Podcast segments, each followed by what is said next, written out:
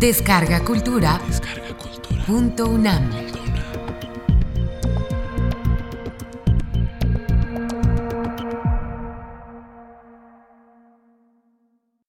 El movimiento romántico en Inglaterra. Curso impartido por el maestro Hernán Lara Zavala durante mayo y junio de 2014 en la sala Carlos Chávez del Centro Cultural Universitario, dentro del programa Grandes Maestros.unam. Módulo 5. Contexto histórico de la novela como género durante el romanticismo. Hoy nos toca la etapa de la novela, que para mí es sumamente importante por muchas razones que vamos a ver ahora, pero me gustaría que no pensáramos que el movimiento romántico en Inglaterra se ciñó, ya habíamos hablado de la primera generación, que fue la de las baladas líricas, la segunda generación es High Romanticism, en medio está el grupo de los grandes ensayistas, prosistas, y pues yo creo que sería injusto no hablar un poquito de los no va a ser de los novelistas, sino para satisfacción de aquellos de ustedes que estén en favor del feminismo, sino de las novelistas, porque en este momento en Inglaterra va a suceder algo inédito y que va a cambiar para siempre la postura de la literatura inglesa precisamente por la participación de las mujeres que ya veremos de qué manera apoyan y se integran a este movimiento. Hago un muy breve repaso para decir que ya revisamos lo que ocurre durante los finales del siglo XVIII y el principio del XIX en Inglaterra, cuando se da esa extraordinaria aventura y revolución de la sensibilidad de la imaginación que hemos definido aquí, y así se llama el curso como el movimiento romántico. Muy diferente, como ya también hemos podido apreciar, de los otros movimientos románticos a partir de los cuales se había gestado el romanticismo en Europa. Vimos cómo la influencia francesa y alemana llegó hasta la isla de Inglaterra, pero para que a partir de ahí el movimiento adquiriera no solo personalidad propia, que eso sí es muy importante, sino para que ciertos extraordinarios y únicos grandes personajes pudieran prodigarle al mundo una idea de los cambios y de los temas que yo considero que los ingleses tenían ya en la mente, en el corazón y en lo más íntimo de su imaginación, pero que no se concretó sino hasta este momento, y ese fue el gran obsequio, el gran regalo que nos dieron al mundo entero. Creo que ha quedado más o menos claro el hecho de que una de las cosas muy interesantes de este movimiento es que entre todos ellos, algunos eran, vamos a decir, los pioneros, los profesores, los maestros, los descubridores, muy particularmente el caso de Wordsworth y de Coleridge, pero ¿qué sucedió en ese momento que a veces ocurre en la historia de los pueblos? Que ellos se hicieron también muy amigos, o sea, no solo aprendieron unos de los otros, sino tuvieron la oportunidad de convivir, de leerse, de aprender unos de los otros. Muy particular es el caso de Coleridge, pero como se los dije cuando vimos la escena en donde William Hazlitt se lanza a oír a Coleridge por primera vez y esa relación se va a mantener de por vida. Igual que después vamos a ver que ya vimos que se hace una amistad entrañable, a pesar de las grandes diferencias de personalidad entre Shelley y Byron. Y como les decía, Lamb, Hazlitt, Lee Hunt, todos eran amigos, todos se reunieron, todos se ayudaban, todos se leían, se admiraban.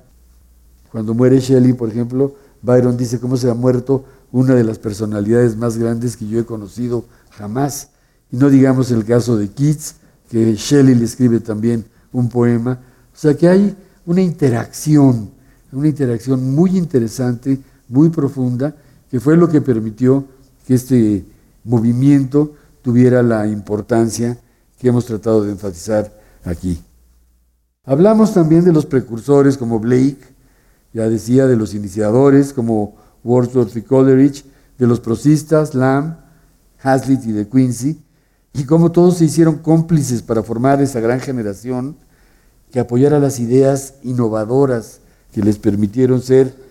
ya lo he comentado de broma, pero que lo suscribo, a los poetas más prosaicos y a los prosistas más poéticos, y de ese modo romper, yo diría, de una vez por todas con algo que venían arrastrando y que les hacía un poco de daño, que es la falsa retórica, la voz altisonante y pedante, el estilo ceremonioso del siglo XVIII, que de una manera ya había caducado, se había vuelto obsoleto. Y la última sesión pudimos constatar cómo la gran generación de la poesía romántica inglesa, conocida como les he comentado como el High Romanticism,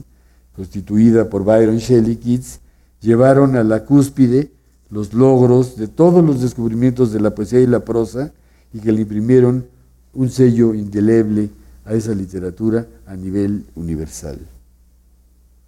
La pregunta que nos podemos plantear en este momento, en esta sesión, sería, mientras estos poetas estaban en activo, ¿qué sucedía con la novela en Inglaterra? Ya habíamos hablado que en el siglo XVIII la novela inglesa surge bastante más tardíamente, que es una paradoja, en España. En España surge con la presencia inconfundible e importantísima de Cervantes, que de algún modo es el padre de la novela moderna. Pero cuando nos preguntamos, bueno, ¿qué había pasado en Inglaterra? Y Cervantes tiene una gran influencia, y muy en particular el Quijote, en los inicios de la novela en Inglaterra. O sea, sus discípulos, como les digo, dos siglos después, fueron Henry Fielding, Daniel Defoe, Smollett, Jonathan Swift, Richard Stern, fueron incorporando los descubrimientos cervantinos a sus propias novelas. Es obvio que no estaban, yo lo que siempre comento, no eran epígonos, no eran imitadores, no eran, digamos, nada más seguidores, sino cada uno pudo entender la importancia del Quijote y la llevó a su propio campo. Y entonces la pregunta que yo me haría es, ¿podría ser que la poesía hubiera no solo ignorado, sino superado a la prosa? O sea, en ese momento, como la poesía tuvo una gran revaluación, la pregunta que yo me hago es, bueno, ¿y entonces qué? ¿Dónde quedaron si en los inicios del siglo XVIII ya habían surgido los grandes novelistas ingleses? ¿Qué pasó ya a principios del siglo XIX? Yo diría, ese es ahí un buen dilema, porque después de las radicales ideas de Blake, de las interesantes y renovadoras propuestas tanto de Wordsworth como de Coleridge, y de las revolucionarias, porque recordemos que tanto Byron como Shelley eran dos revolucionarios, tan fue así que como les comenté la vez pasada, Byron muere peleando por la independencia de Grecia, y Shelley, que era más revolucionario todavía que Byron, muere ahogado, pero ya había hecho varios intentos, como les dije, de convertir a la gente al ateísmo, al vegetarianismo, el amor libre, o sea, era un hombre que estaba dispuesto a sacrificar todo por sus ideas. Y, por supuesto, la sublime presencia de Keats, como les dije, el más puro de los poetas. Entonces, la pregunta que yo me haría es, ¿sobre qué podrían escribir los novelistas en tanto que estaba ocurriendo algo tan importante en Inglaterra en esos años, que a mí me gustaría que ustedes tuvieran en mente, que serían más o menos el año de 1757, o sea, un poquito después de la mitad del siglo XVIII, cuando nace Blake, o sea, no quiero decir que cuando nace Blake se iniciara el movimiento, pero ya están los atisbos de lo que va a pasar. Y 1824, cuando muere Byron, que es el último de los poetas grandes en morir del romanticismo inglés. Por supuesto que Byron muere cuando tiene 36 años, como les dije, Keats muere cuando tiene 24 para 25 años, y Shelley muere cuando tiene 26 o 28 años. Vidas, como les digo, vividas con una gran intensidad, pero que se truncaron pues muy rápidamente, ¿no? Si nosotros pensamos, si nosotros hubiéramos muerto a los 26 años que hubiéramos sido, a lo mejor todavía podría yo decir, pues nada, todavía olíamos un poco a pipí, digo yo, o sea, en el sentido de que éramos unos chiquitos, no había todavía una madurez como ellos, pero también recuerden que, por ejemplo, el caso de Shelley se casó cuando tenía 19 años con una chica de 16, Byron empezó a, ejercer sus diabólicas influencias desde que tenía 18 años, como muy bien lo dice en su poema extraordinario llamado Don Juan, y bueno, ya había ido a Albania, había ido a Italia, había vivido en Venecia, o sea, tenía una vida llena de cosas intensas y muy importantes, ¿no? Antes de que entremos en materia, comentaré que hubo un novelista muy importante, no quiero dejar de mencionarlo, porque tal vez él sea el mayor representante del romanticismo inglés en la novela. De hecho, y como paradoja, no era inglés, él era escocés. Y me refiero a Walter Scott, que nace en 1771 y que se le considera como uno de los fundadores de la novela histórica y que hizo una extraordinaria indagación sobre muchísimos temas, pero sobre todo muchos relacionados con la novela histórica, y habla de personajes que algunos de ustedes habrán conocido, entre otros medios, a través de las películas, como Rob Roy, que escribe en 1817, las leyendas arturianas, hace muchos años se pasaba, pero yo creo que hay una nueva versión de Ivanhoe, que es de 1819,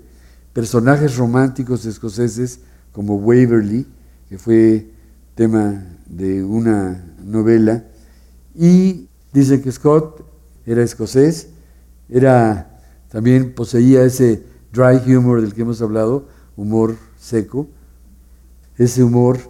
del cual hacen todo el tiempo los ingleses, que dicen un chiste, no hacen ningún aspaviento para indicar que es un chiste, entonces uno tiene que entender que es un chiste, porque precisamente porque no se ríen de ese chiste. Pero claro que viene con la contradicción interna de que tiene siempre el sentido del humor, que están bromeando o atacando o ironizando sobre algo, ¿no? Entonces dice que Walter Scott, ahí como también dicen, era seco, ingenioso, amable, poseía una gran capacidad de trabajo porque escribió infinidad de novelas, El Anticuario y luego de Waverly Novels, de las que hablo, finalmente se convirtieron en 10 o 12 tomos, pero entonces era seco, seco de humor, ingenioso, amable, gran capacidad de trabajo y como todo escocés, buen bebedor. ¿Y de qué creen ustedes que era buen bebedor? De whisky, ¿no? Y por supuesto, yo diría que uno de los grandes de la literatura inglesa. No me voy a referir a él,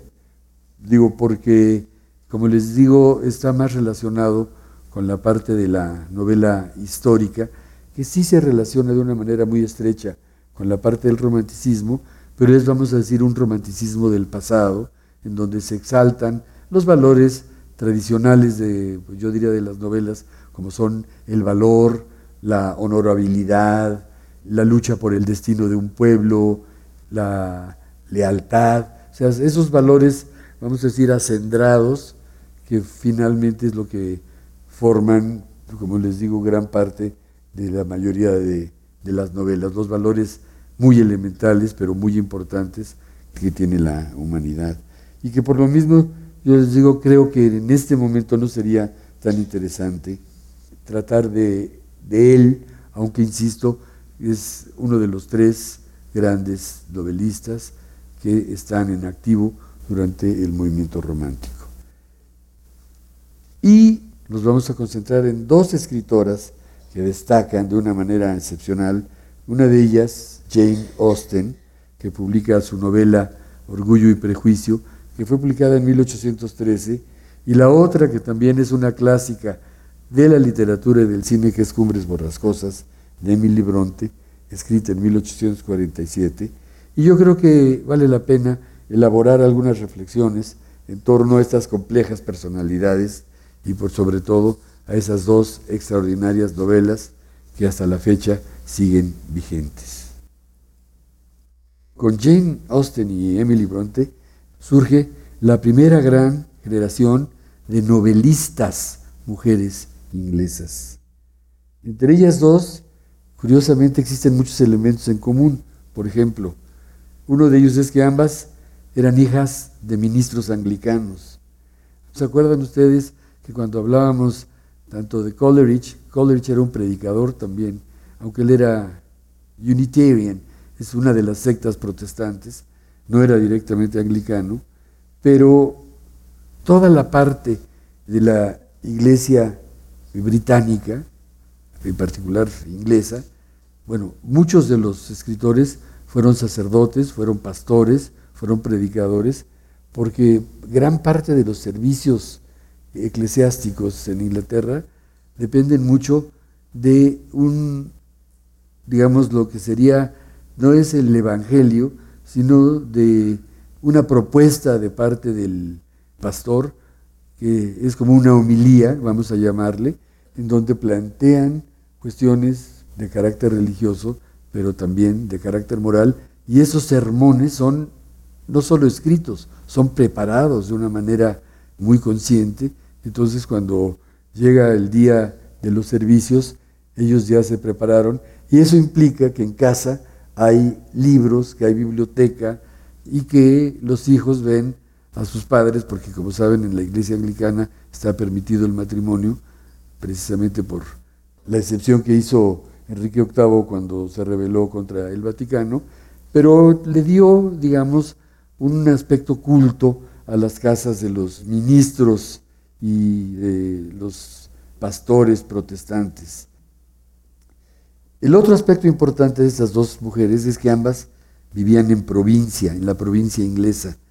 Un poco después, en la segunda parte del siglo XIX, que se va a conocer como la época victoriana, porque la reina Victoria tuvo uno de los reinados más prolongados, que se inicia antes de 1850 y prácticamente se mantiene hasta 1900,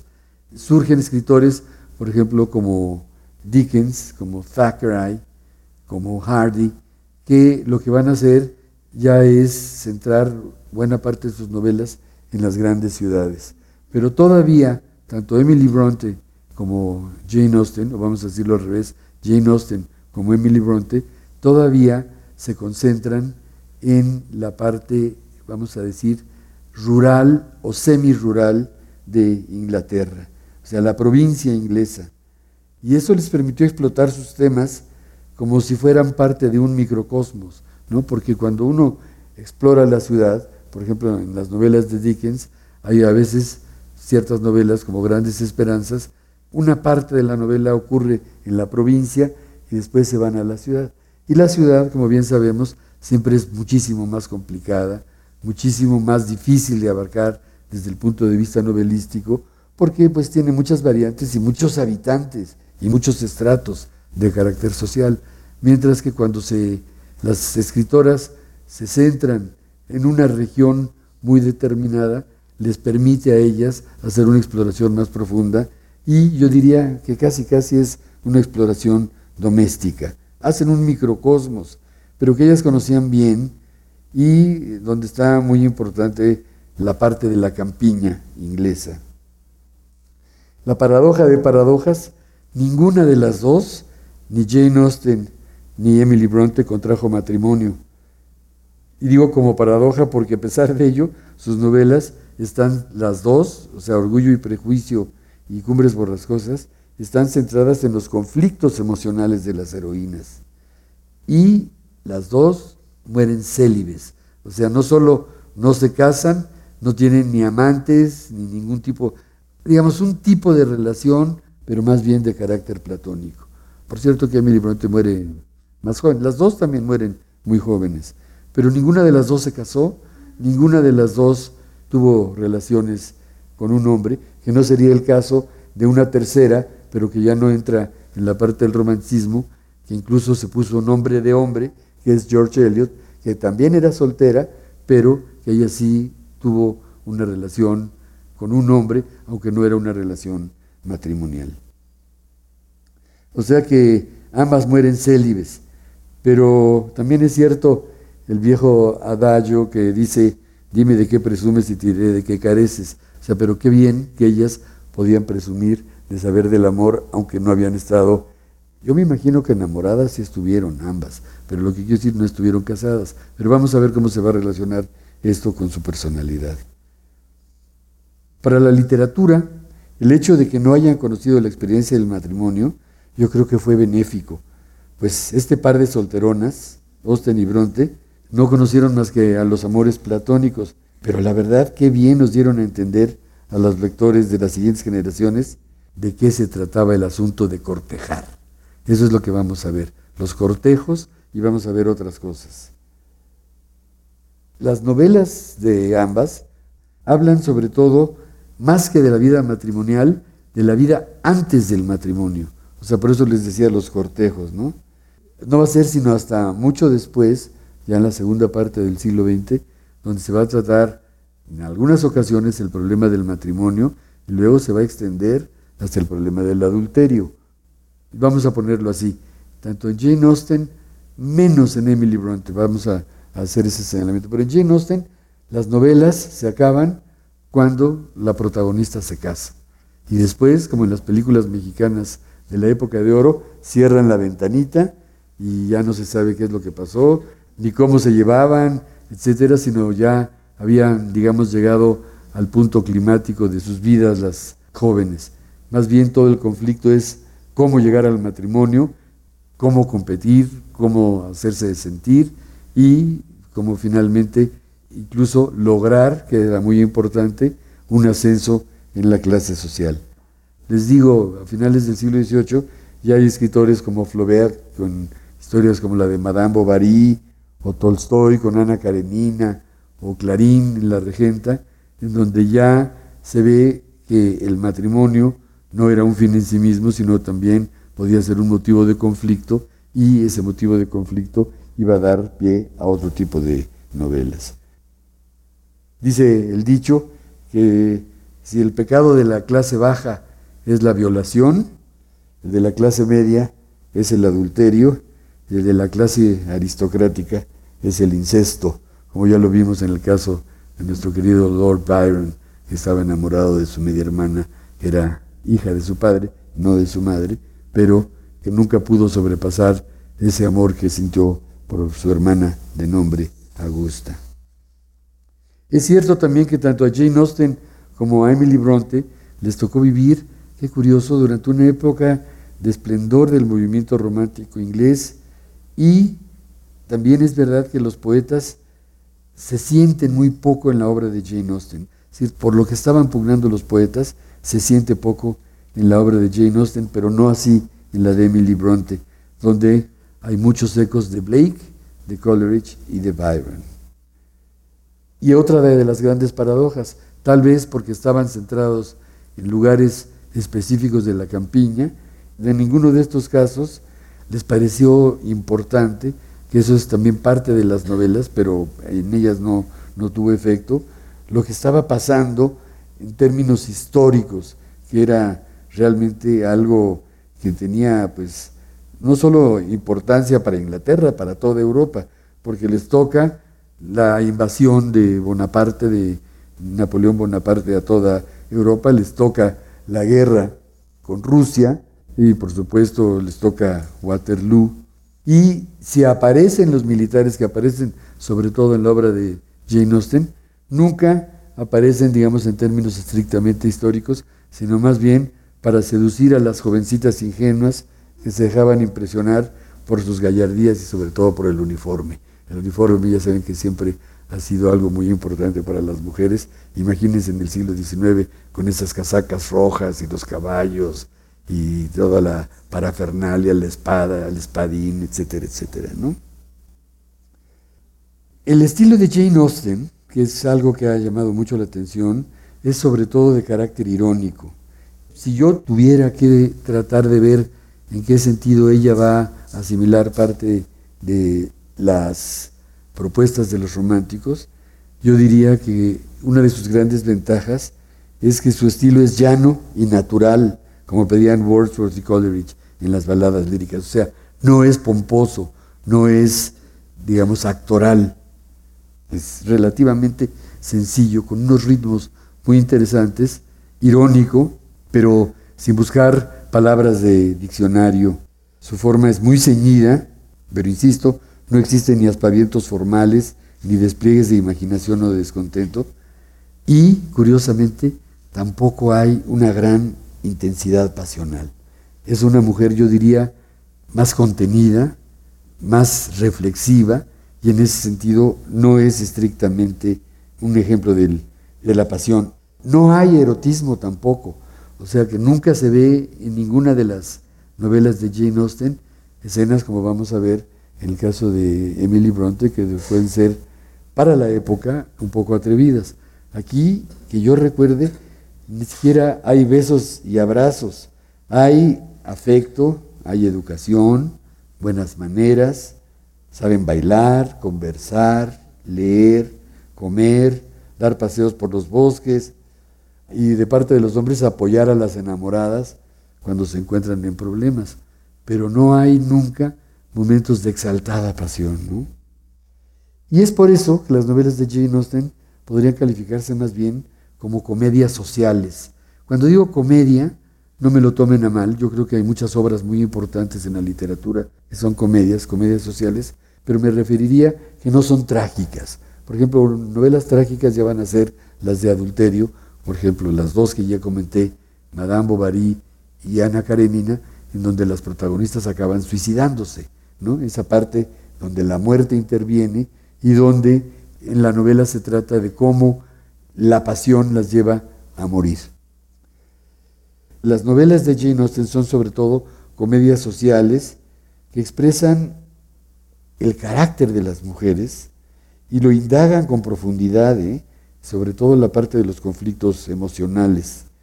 pero está limitado a, a la sociedad previctoriana y en donde el gran tema de las novelas de Jane Austen es cómo elegir marido. Todavía es interesante, ¿eh? a pesar de la enorme libertad de la que gozamos ahora y de que la unión libre está a la orden del día, etcétera, pero cómo se escoge a una pareja, esa es la parte que ella trata y por eso ha sobrevivido. Por su lado, Emily Bronte al revés representa la gran fuerza de la pasión y la creación de una pareja de héroes que se llaman Heathcliff y Catherine, que insisto, pudieron estar inspirados en los personajes byronianos. ¿Se acuerdan? Yo les dije que había tres grandes personajes byronianos, pero que se creó un, vamos a decir, un arquetipo, ¿no? Lara,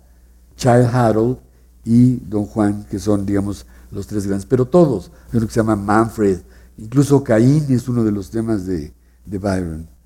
En la obra de Emily Bronte aparecen los espíritus rebeldes y orgullosos que sí critican a la sociedad de su tiempo, sus jerarquías, su comportamiento frente a las clases menos favorecidas o privilegiadas, y expone Emily Bronte con gran valor e intensidad las pasiones tanto de hombres como de mujeres. Tal vez se podría afirmar que Jane Austen proviene del mundo tranquilo y bucólico de Wordsworth, que se acuerdan que él decía, incidentes de la vida cotidiana, utilizando el lenguaje de la gente, tratar de amar a la naturaleza. Y Emily Bronte es la heredera, yo diría, de Blake, de Coleridge y de Byron, sobre todo porque es la que se interesa en la parte fantástica por un lado y demoníaca por el otro.